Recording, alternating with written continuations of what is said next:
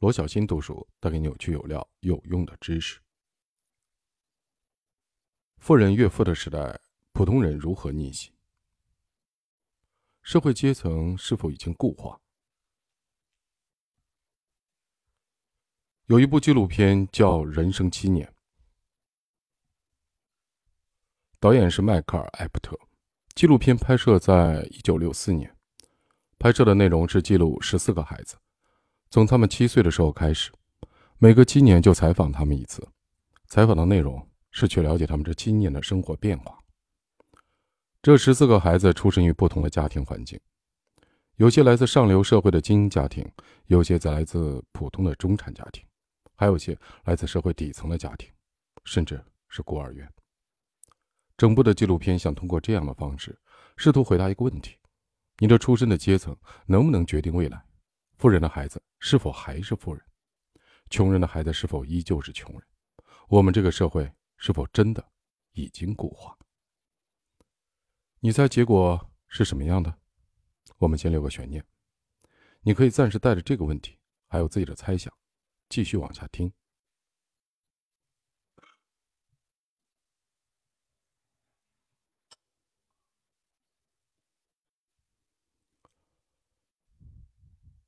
我们先来看一个财富的分配实验。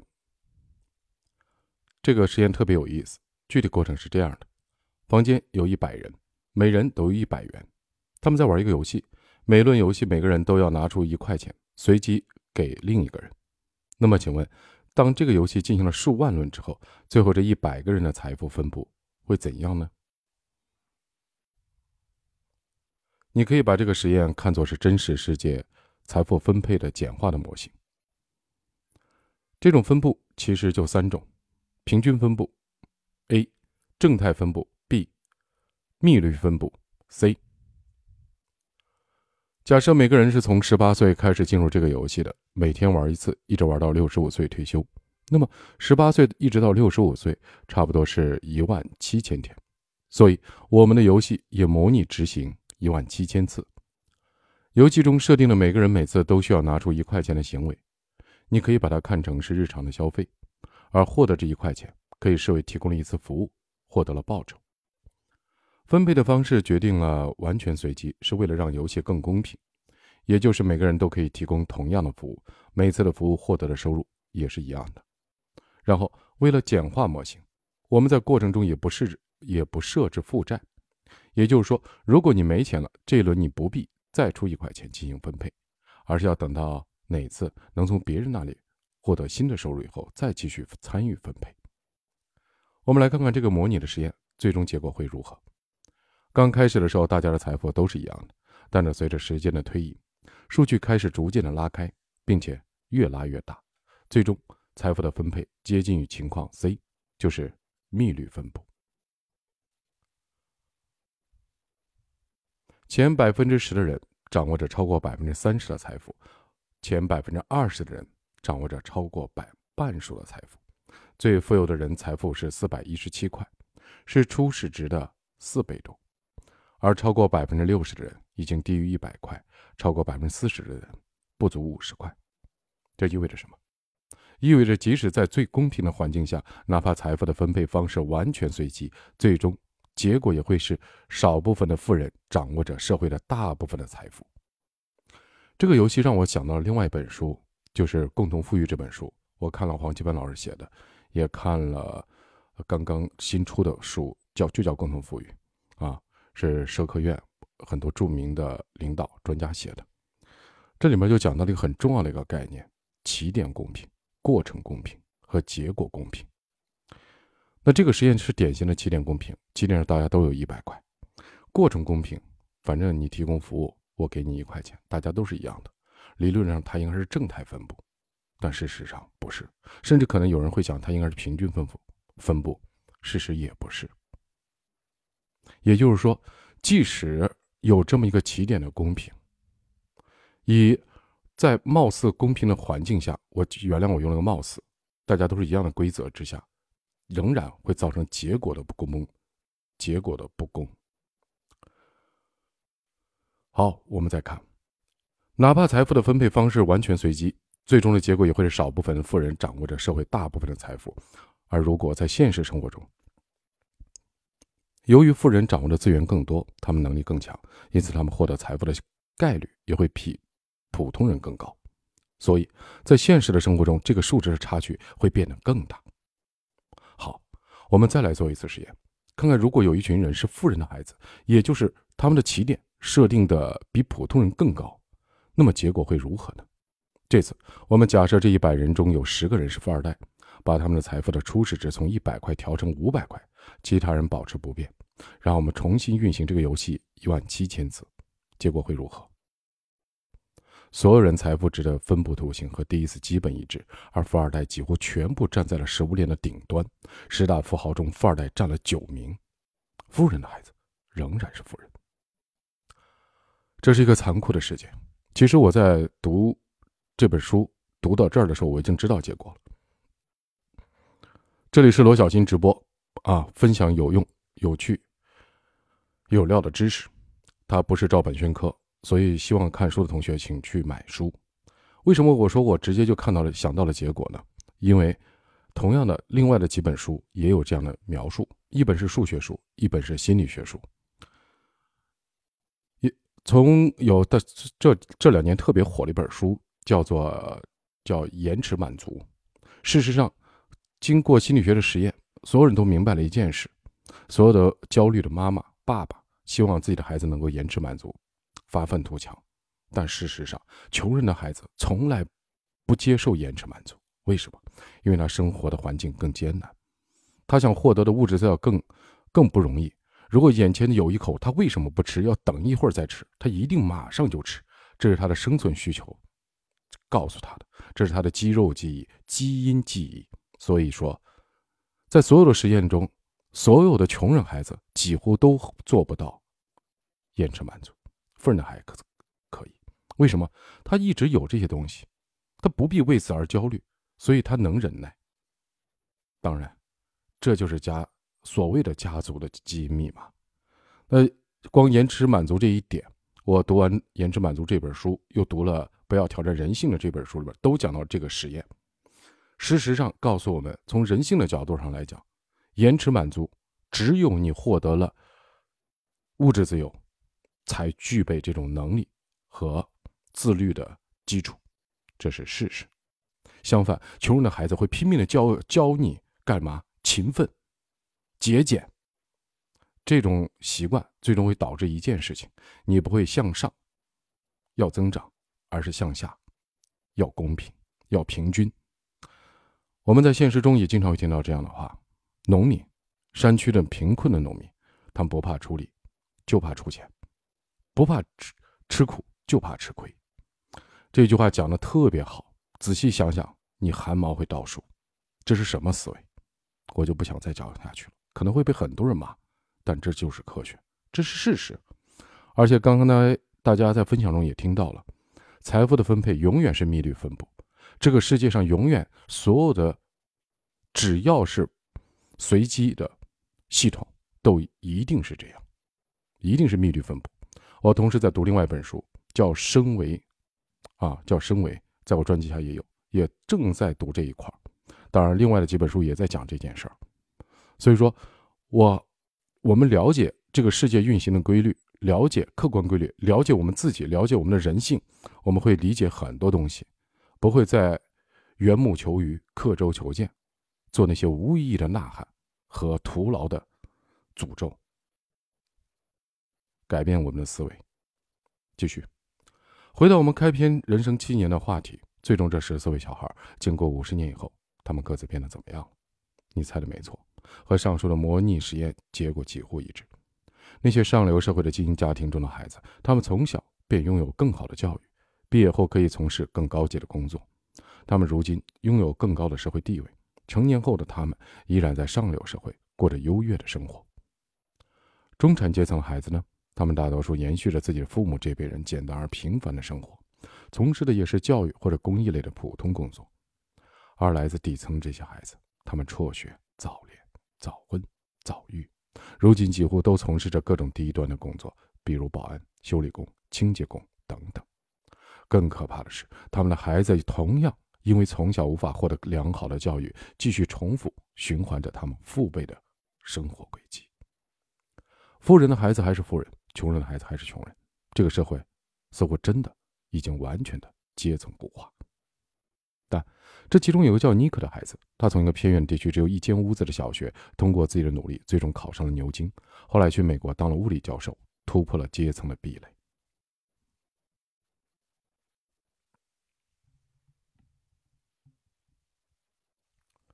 他是如何做到小人物的逆袭的？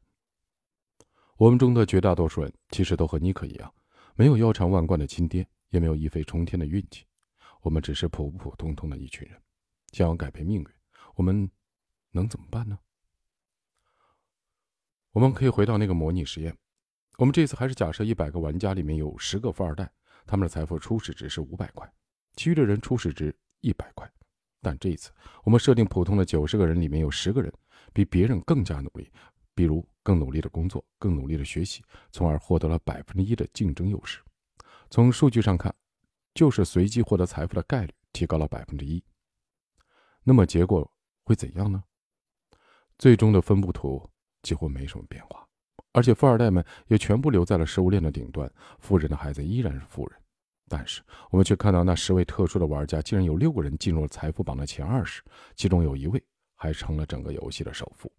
这意味着什么？意味着你只要比别人更努力一些，也许就能创造一个绝地反击的故事。感谢这个竞争的世界，还给我们留下了一条生路。所以，我们该如何面对这个竞争的世界？答案只有两个字：努力。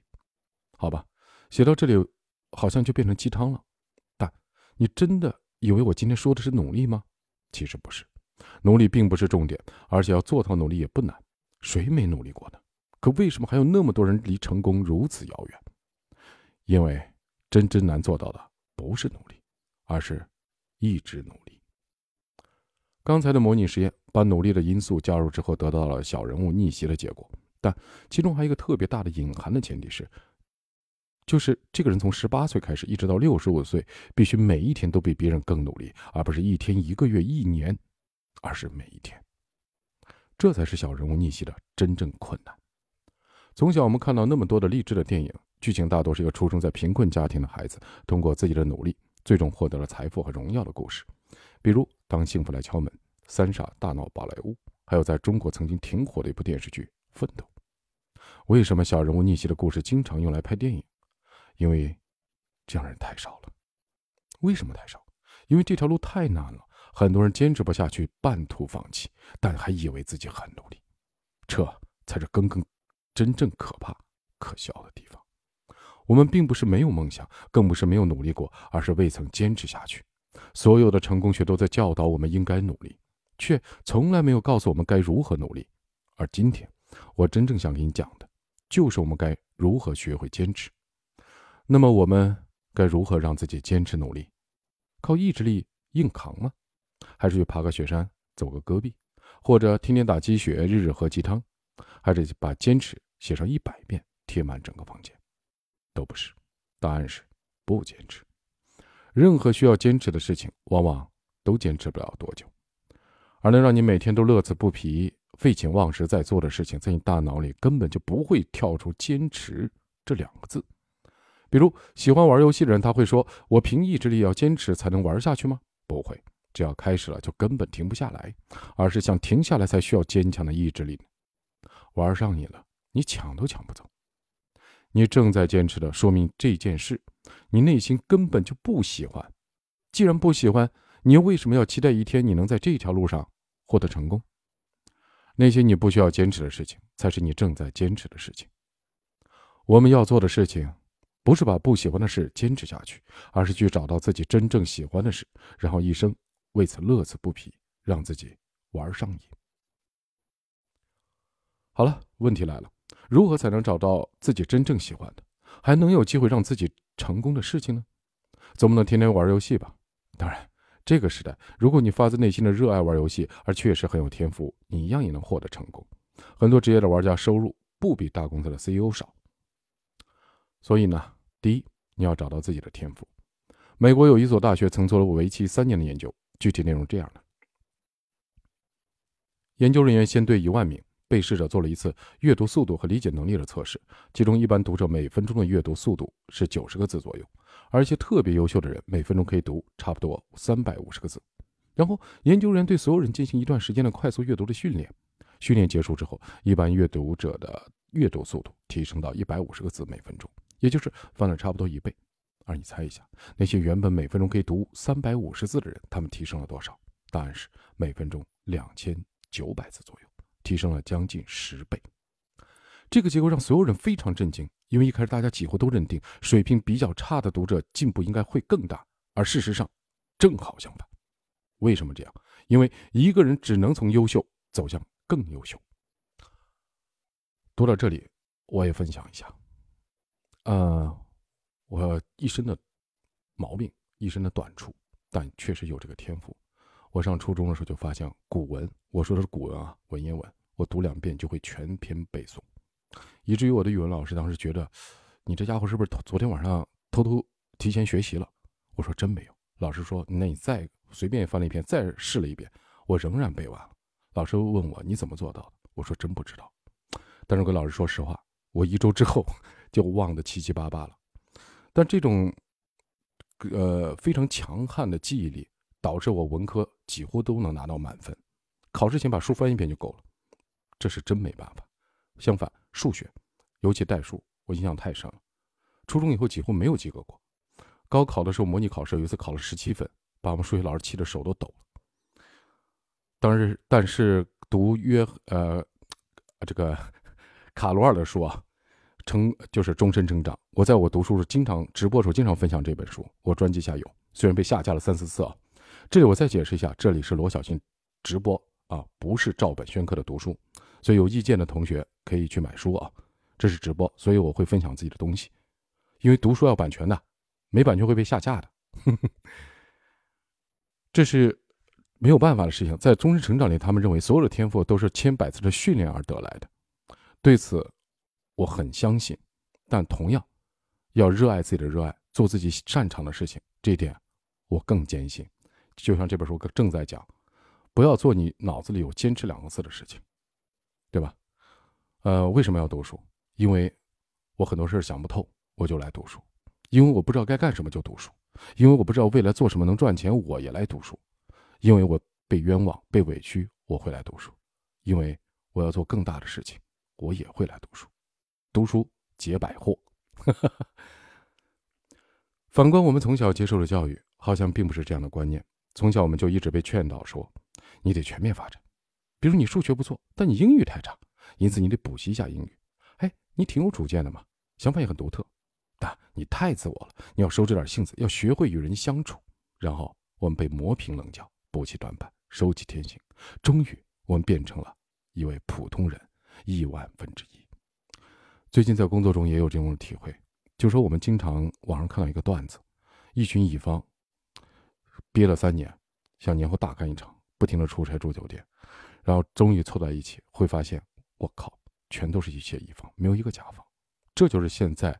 中国繁忙的酒店和高铁的现实，几乎没有例外。为什么会这样？我们是用勤奋在掩盖我们战略上懒惰吗？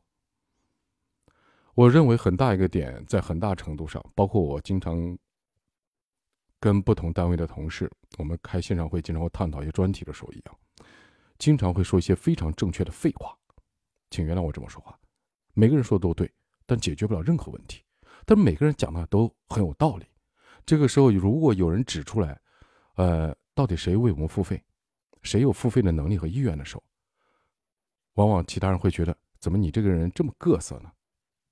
但这就是事实。大量废话，大量非常正确的会议，大量的时间被消耗，但是没有解决问题。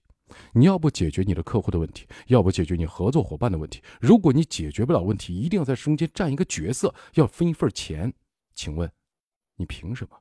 当你凭什么你自己问自己都答不出来的时候，你非要掺和进去？因为这件事你觉得很牛掰、很伟大，或者说你在中间一定能分杯羹，只是因为你某个角色或者你的身份。我想告诉你，同学，你想多了。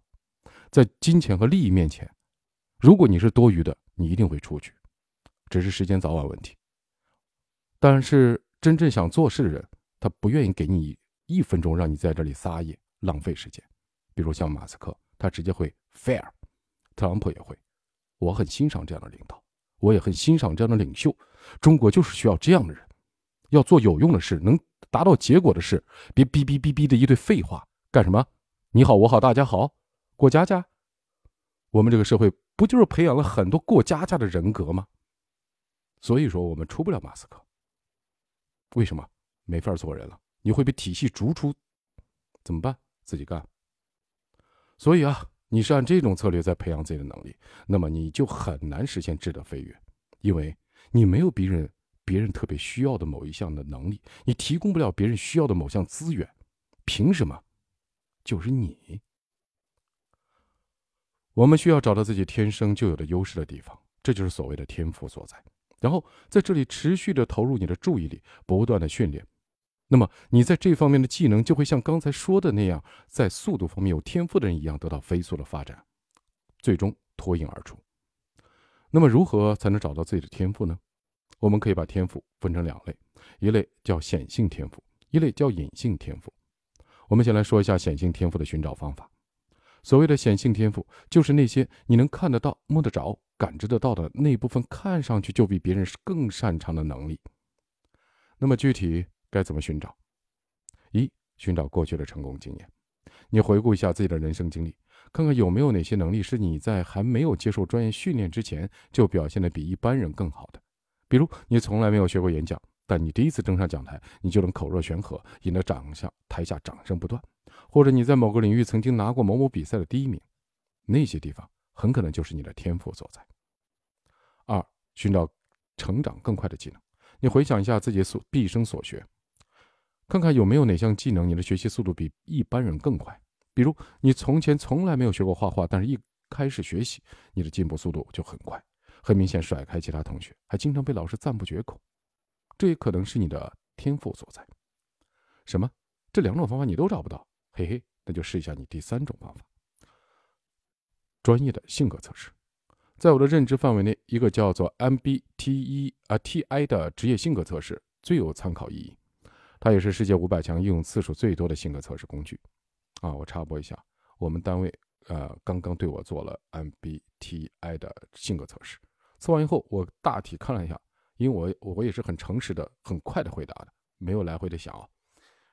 跟我自己的看自己几乎一致。我原本以为自己是一个很外向的人，可我的测试结果却是 INTJ 型。什么意思？就是说我的能量很容易从安静独处中获得。除此之外，这个类型人还比较擅长分析、总结、推理，善于把事情概念化，对文字语言都很敏感。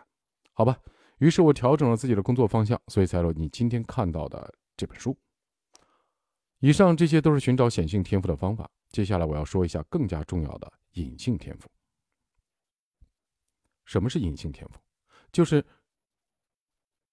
你有没有做某件事情的时候，能够感受到一股从内心涌上来的愉悦感？这份愉悦感可以让你不厌其烦的在这儿花时间。如果有这么一件事，能够让你持续不断的投入，而且时间一长，你自然就会在这方面与众不同。你也许想到了一万小时理论。可你有没有想过，你为什么愿意在一件事情上花一万小时？靠坚持吗？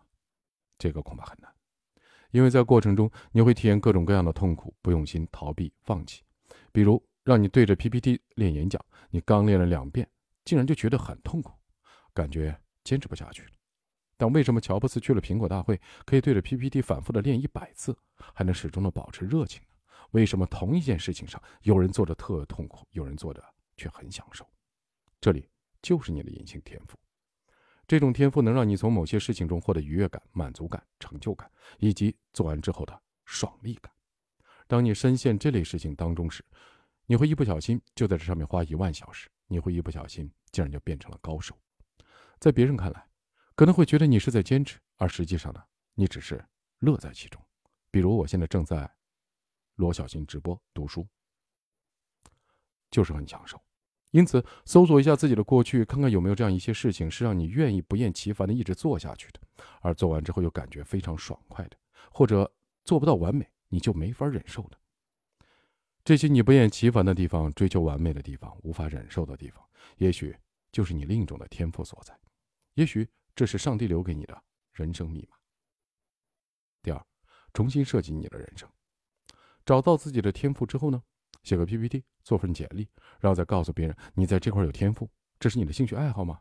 错，你需要开始围绕天赋和优势重新设计自己的人生。国内有个歌手叫李健，他毕业于清华大学，算学霸级别了，可他在班上真算不上有学习天赋。他的室友要不是从小看黑格尔长大的，要不就是会六国语言的，要不就是获得各种奥林匹克金牌的。每次考试他都非常努力，才能勉强考个六七十分。而那些真正的学霸，轻轻松松九十八、九十九。相反，只要校园内有歌唱比赛，李健几乎每次轻轻松松第一。毕业的时候，他做了和大多人一样的选择，去了对口的广电总局上班，还算不错的单位吧。可他却感觉自己每天做着不喜欢的工作。用着自己不擅长的技能，在一个陌生的环境下听人使唤，虽然非常努力，却还是没能把事儿做好，完全没有存在感，只能在下班以后去 KTV 唱歌发泄。直到几年以后，校友卢庚，呃悟点醒了他，让他去做自己最擅长的事情，也就是唱歌。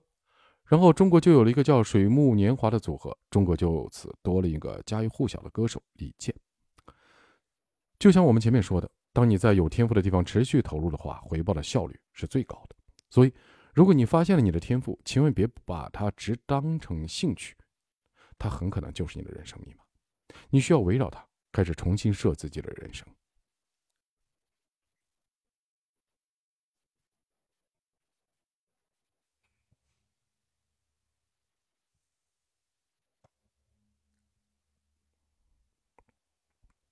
那么，怎么重新设计自己的人生呢？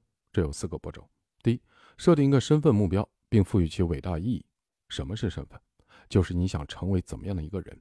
比如你喜欢唱歌，你想成为一名歌手；比如你喜欢画画，想成为一名画家。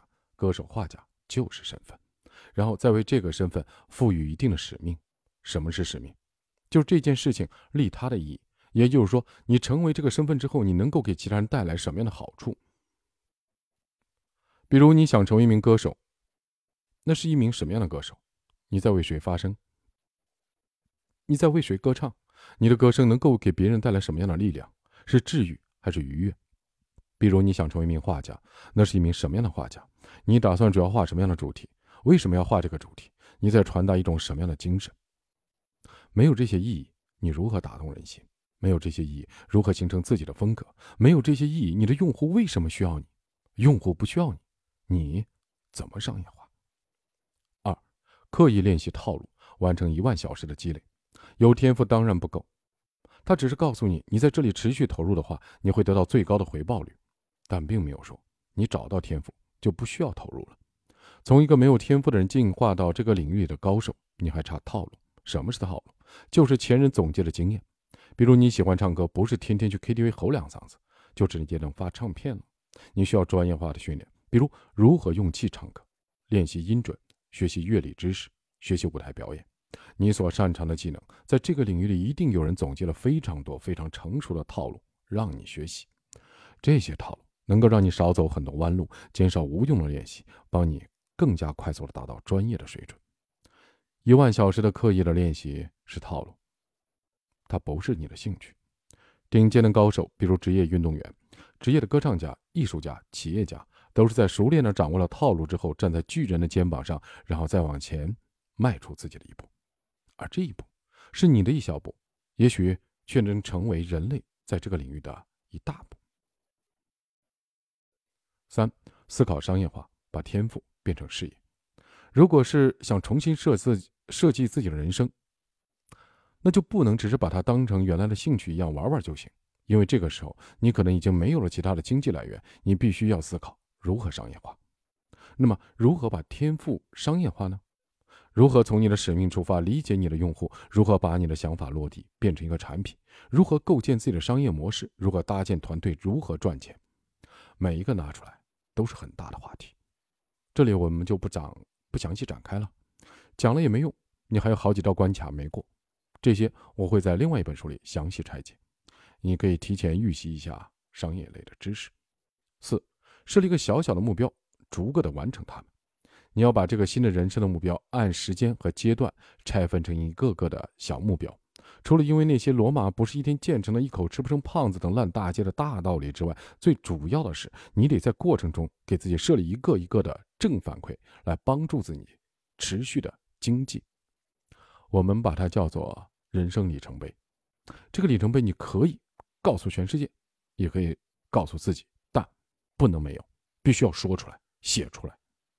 比如说，你现在肚子很大，你要练。啊，你要把它肚子减下去，不敢说练成马甲线。那好，今天开始，你能做几个俯卧撑？举个例子，你能做几个卷腹？就做几个，只能做十个就做十个。好了，每天只增加一个。嗯哼，你试试，不用多，这就是典型的密律。你每天增加一个，坚持三十天，你看看是什么样子。这就是我做的，我的做法。什么叫正反馈？当然就是经验值了。如果你玩过 RPG 之类的游戏，对这个概念应该不会陌生。在游戏中，你每杀掉一个敌人或者完成一个任务，就会得到一些经验。当经验累积到一定程度之后，你就会升级，升级了你就会变得强大，获得一些新的技能和新的能力，然后展开一段新的旅程。这过程中还会给你一些意外的惊喜。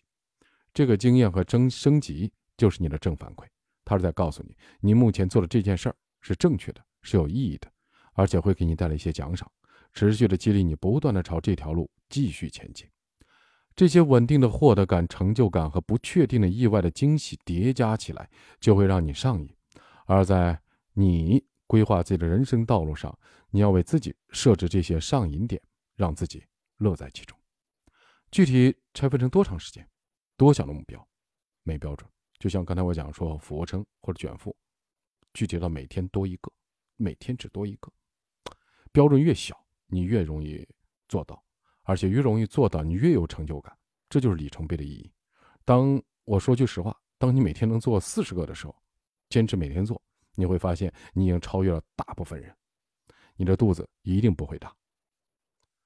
啊，我只是为了肚子不要大去练的啊！马甲线这个目标太高了，没有标准。越多越好，让自己不断达到小目标，记录下达成的那些时刻，看到自己成长的进度条，不断的激励自己持续前进，并在过程中等待那些命中注定的意外之喜的到来。这就像电影《三傻大闹宝莱坞》里面的那句话：“你只要追求卓越，成功便会自动找上门来。”回到人生纪年那里，逆袭了尼克，他真的是靠努力完成的逆袭吗？不是。真正的原因是他从小对物理的狂热和对自己理想的坚持。他七岁那年就梦想着要探索月亮的奥秘，进而推动他更努力的学习物理。二十一岁那年考入牛津物理系，后来怀着推动核物理发展的梦想移民到美国。虽然他的天赋没有支撑他再进一步，最终只是成了大学的物理教授，但他完成了阶层的跨越。再回到那个财富分配的模拟实验。那个能够贯穿人生，让你始终比别人多百分之一的竞争优势的因素，真的是努力吗？不是，而是你在那个领域里的天赋。因为只有天赋才能贯穿一生，而你要做的事情就是发现它、使用它，并不断的加强它。你需要用你的天赋重新定义你的一生。读到这一块儿，这章基本上就分享完了。我人生中啊。最大的一个感受也在于此，终身成长也会讲。我曾经接管过一家物业公司，这家物业公司在家房产里已经臭不可闻，或者在业内已经臭不可闻。老板经常会在会上大发雷霆，指责物业公司总经理不利，然后曾经，呃，暗示过我，如果你能去给我多少多少的报酬。当然，当时想再买房，然后最终受感召吧，去接管了这家物业公司。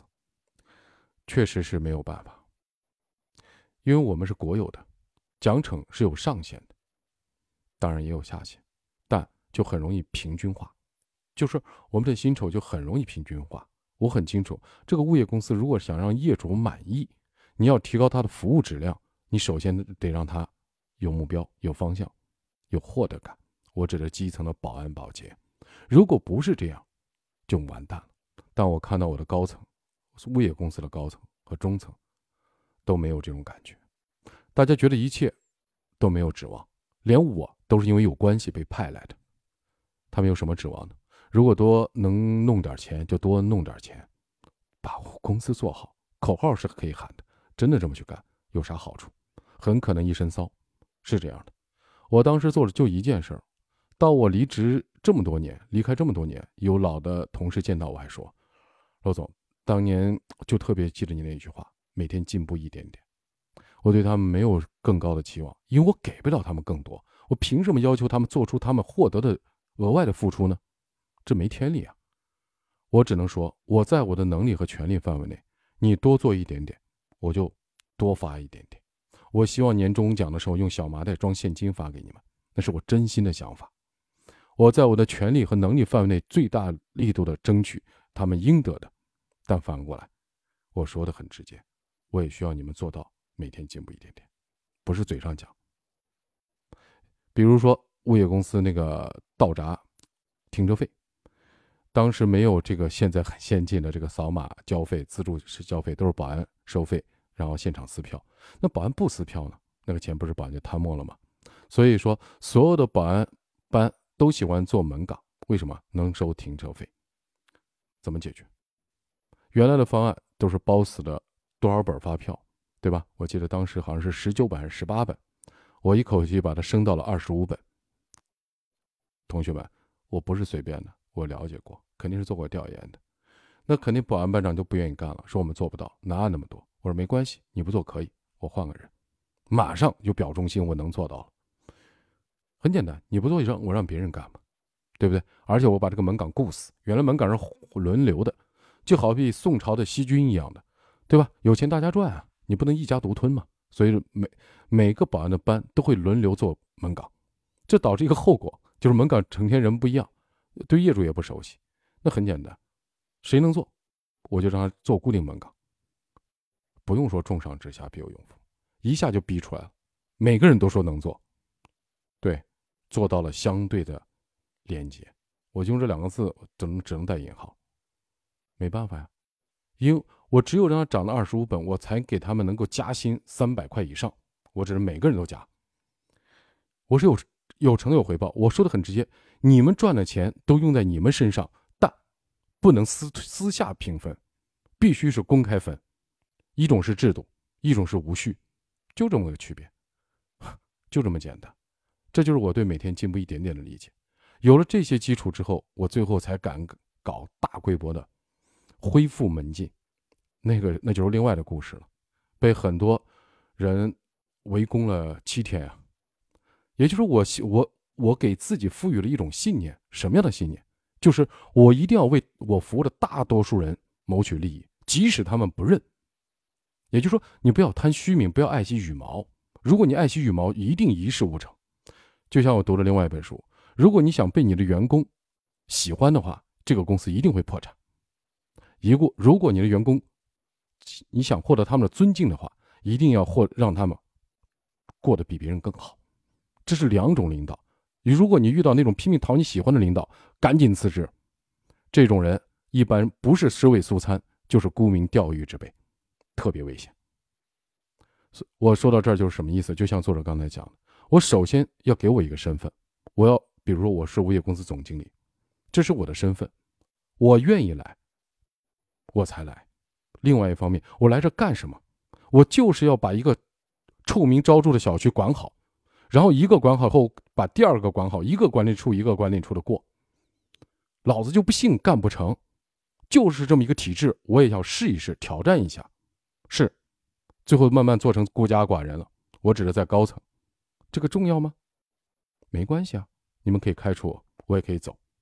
但我要在这里用我的时间做我想做的事，因为我如果在这里混，是浪费的是我的时间。